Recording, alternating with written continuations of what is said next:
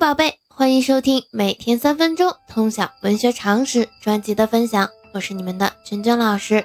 那在昨天的介绍当中呢，君君老师向大家介绍了北宋著名的政治家、文学家范仲淹，以及呢范仲淹一些代表作品，他的诗文创作特点。那今天呢，我们为大家介绍的是与范仲淹同时期的北宋非常有名的词人晏殊。那我们现在就开始今天的分享吧。晏殊字同书，抚州临川人，也就是今天的江西人，北宋政治家、文学家。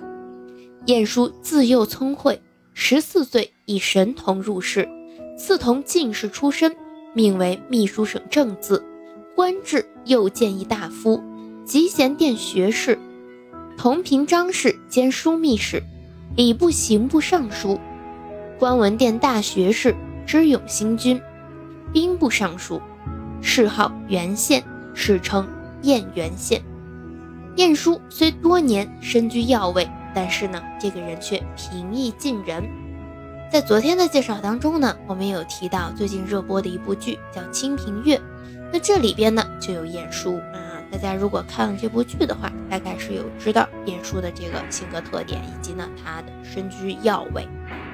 他为贤士举，范仲淹、孔道辅、王安石等均出自其门下，韩琦、富弼、欧阳修等皆经他栽培引荐，都得到重用。韩琦连任仁宗、英宗、神宗三朝宰相，富弼身为晏殊的女婿，但殊举贤不避亲。晏殊为宰相时，富弼为枢密副使，后官拜宰相。那我刚刚提到的这些人物啊，在前一阵儿播的这个《清平乐》里边都是有出现的。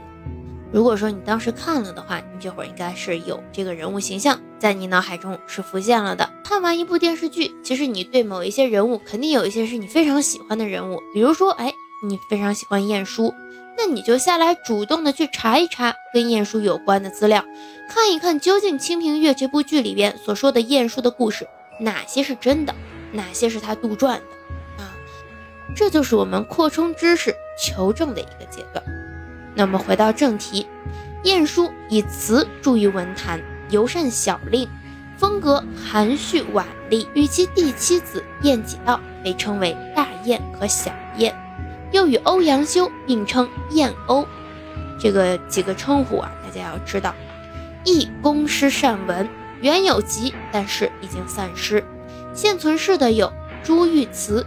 燕元县遗文类要残本。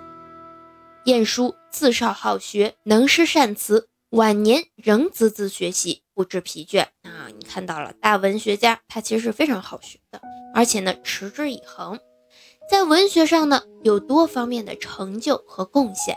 但是呢，他的为人还很低调，对吧？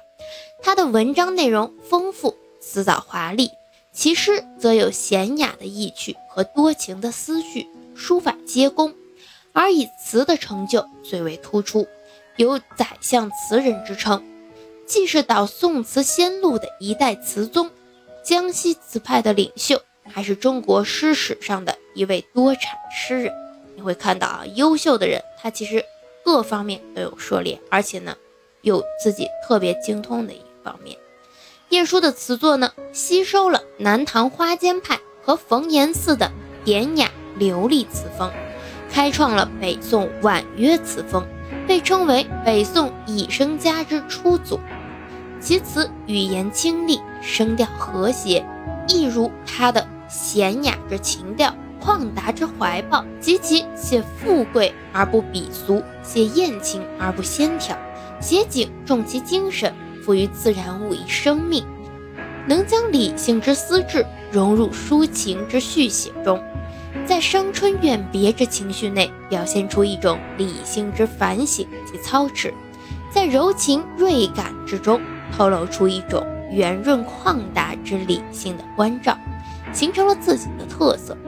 其无可奈何花落去，似曾相识燕归来，浣溪沙当中的，以及呢昨夜西风凋碧树，独上高楼，望尽天涯路，蝶恋花当中的。